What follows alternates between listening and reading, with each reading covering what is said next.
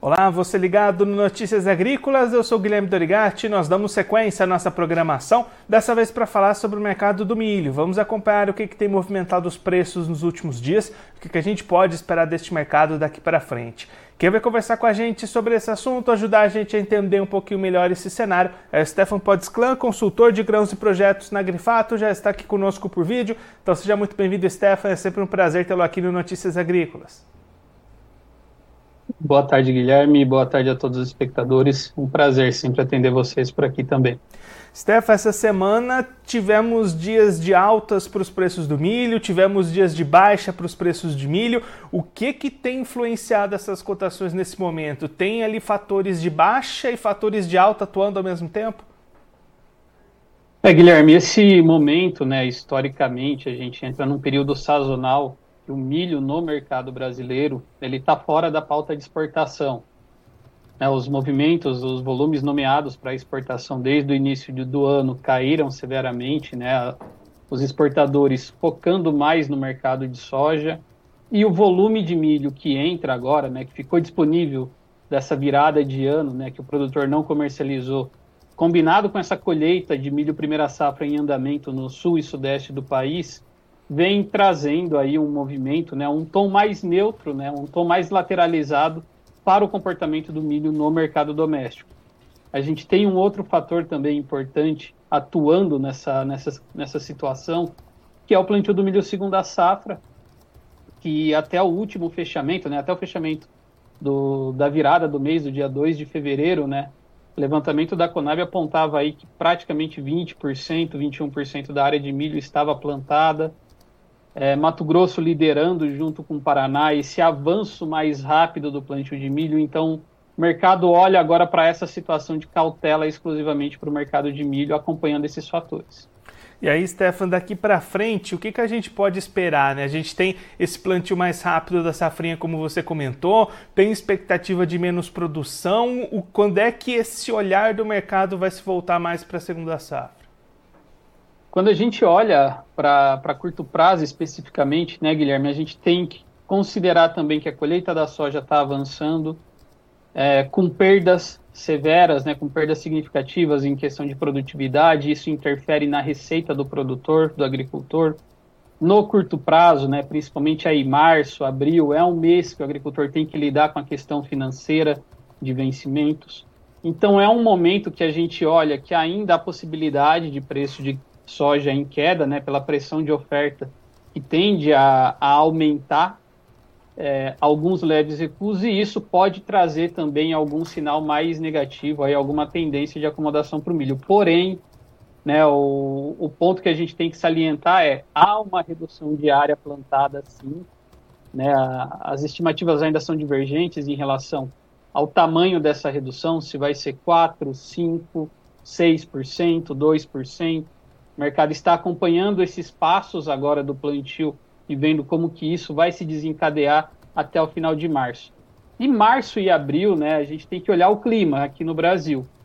O, é, e há alguns mapas, né, alguns modelos que indicam volumes de chuvas para março e abril abaixo da média histórica. Então, esse ponto de divergência em relação ao clima que vai também interferir nessa orientação dos preços aqui no mercado brasileiro. A gente tem que fazer uma ponderação do cenário internacional, que ele está mais pesado por grandes ofertas em Estados Unidos, China, Argentina vem desenhando uma bela recuperação de safra agora também e que acaba influenciando também na nossa precificação aqui. E aí, Stefano, você comentou nessa diminuição de plantio. O que, que o produtor pode fazer nesse momento? Quais são as alternativas para aquele produtor que não vai plantar milho na segunda safra? Tem alguma cultura se destacando ali para receber essas áreas que vão ser deixadas do milho? Tem áreas secundárias, sim, né? Culturas secundárias, Guilherme, né? A gente viu até o próprio levantamento da Conab trazendo um aumento mais expressivo para sorgo, né? Embora seja pequeno historicamente, né? O sorgo não tem um, um, uma participação muito grande, mas joga uma expectativa de produção de área plantada a um nível superior. Esse movimento ele já vem capitaneado pelo cenário de risco climático que a gente viu sobre o plantio da soja, apertando a janela de plantio em algumas regiões. A gente tem culturas secundárias como gergelim também que entra em alguma em, em algum momento em algumas regiões. Temos é, o trigo que fica mais para a região sul. Então você tem um mix aí de alternativas, né? Que o agricultor pode estar de olho, sim, né? Aquele que ainda não decidiu fazer o plantio sua, do seu milho segundo a safra agora no curto prazo. E aí, Stefan, você comentou das exportações, né, que nesse momento vão sendo deixadas um pouco de lado, o mercado olhando mais para a soja. Quando é que essas exportações devem voltar com foco para o milho? A gente pode esperar resultados semelhantes com os do ano passado? Olha, Guilherme, o, o, calendário de exportação do milho, né, ele agora nesse primeiro semestre ele tem pouquíssima movimentação. Talvez alguns volumes mais pontuais saindo da região sul do Brasil, Rio Grande do Sul, Santa Catarina, você ainda tem alguma janela ali logística hábil para colocar o produto no mercado internacional. O que manda é preço. E falando do, da retomada das exportações do Brasil, né? O que precifica basicamente o nosso volume de exportação é o quanto a gente produz de milho segundo a safra. Então, essa questão do quanto a gente vai produzir, ela sim afeta diretamente né, o volume que será destinado à exportação. E o nosso calendário de exportação ele fica é, em foco para o segundo semestre. Né? A partir de meados de julho, agosto, é que a gente tem uma aceleração desses volumes. Mas considerando que 2023, com safra recorde, exportamos aí 50, praticamente 56 milhões de toneladas. Esse ano, contabilizando uma redução de produção da ordem de 15 a 20 milhões de toneladas, que é esperada agora nas estimativas atuais, a gente vai ter sim um impacto negativo também no volume que será destinado à exportação. Stefan, muito obrigado pela sua participação, por ajudar a gente a entender todo esse cenário das movimentações de preços. Se você quiser deixar mais algum recado, destacar mais algum ponto para quem está acompanhando a gente, pode ficar à vontade. É, para o agricultor, nesse momento, é interessante olhar, sim, a, a questão de segunda safra, relacionada a comportamento de preços também, né? Hoje a gente tem a B3 sustentando patamares de 63 a saca, a paridade de exportação para julho 24 é, para nossa segunda safra, julho a setembro 24, indica preços a níveis de 58 a 60 reais a saca. Então, a conjuntura internacional acaba que ainda influenciando na precificação doméstica. Porém, a gente tem que ficar de olho nesse cenário climático e há ferramentas aí de gestão de risco, né, para fazer uma proteção de preço mínimo ou para o lado do comprador de milho também olhar esse cenário que vai ser aí, vai chamar a atenção do mercado nesses próximos 90 a 100 dias.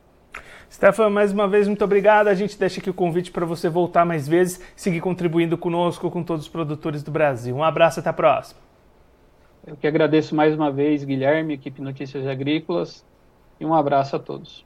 Esse, o Stefan Podsclan, consultor de grãos e projetos na Agrifato, conversou com a gente para mostrar como é que estão as movimentações do mercado do milho no Brasil neste momento. Momento de pressão nos preços, como o Stefan destacou aqui para a gente, um momento até sazonal de preços mais lateralizados, mais pressionados em função da chegada da colheita da primeira safra, um foco mais voltado para a soja, para as exportações nesse momento. Tudo isso deve continuar mantendo esses preços de lateralizados a levemente pressionados até o mês de março e a partir daí o foco do mercado brasileiro deve passar a ser o clima, as condições climáticas para o desenvolvimento da segunda safra brasileira. Aí falta de chuvas, chuvas na normalidade. É isso que deve ditar os preços ali a partir de março, abril, na visão do Stefan Podsclan da Grifato, como ele comentou aqui para gente. Expectativas de redução diária na segunda safra, redução de produção, isso também deve diminuir as projeções de exportação, especialmente ali a partir do segundo semestre, quando o milho volta à pauta principal do programa de exportações brasileiras. Então, ainda bastante coisa para ser direcionada e para a gente ir acompanhando ao longo deste ano para a definição dos preços do milho. Stefan destacando bastante a importância do produtor acompanhar essas movimentações climáticas e acompanhar essas condições de rentabilidade para a segunda safra, para ir tomando as suas decisões desde a escolha para a cultura da segunda safra, seja milho ou outra opção alternativa, ou seja também para ir fazendo a sua comercialização conforme as boas oportunidades de preços forem aparecendo. Agora, antes da gente encerrar, vamos verificar como é estão as cotações do milho nas bolsas nesta sexta-feira. Começando pela Bolsa de Chicago, a CBOT, você vê aí na tela milho caindo lá em Chicago neste último dia da semana. Contrato março 24 vale 4 dólares e 31 centes o bushel, perda de 2 pontos. O maio 24 caiu 1,50 pontos, é cotado a 4 dólares e 43 centes o bushel. Julho 24 vale 4 dólares e 52 centes o bushel, perda de 2 pontos. E o setembro 24 tem valor de 4 dólares e 59 centes o bushel, perda de 2,50 pontos. Agora a Bolsa Brasileira AB3, milho também recuando aqui no Brasil, neste momento de pressão, como o Stefan explicou aqui pra gente. Contrato março 24 cai 0,95%, é cotado a R$ 64,63 a saca. Maio 24 perde 0,48%, é cotado a R$ 64,81 a saca. O julho 24 vale R$ 64,80 a saca, baixa de 0,46% e o setembro 24 tem valor de R$ 64,63 a saca, perda de 0,65%. Agora eu vou ficando por aqui, mas a nossa programação volta daqui a pouquinho. Notícias agrícolas, informação agro-relevante e conectada.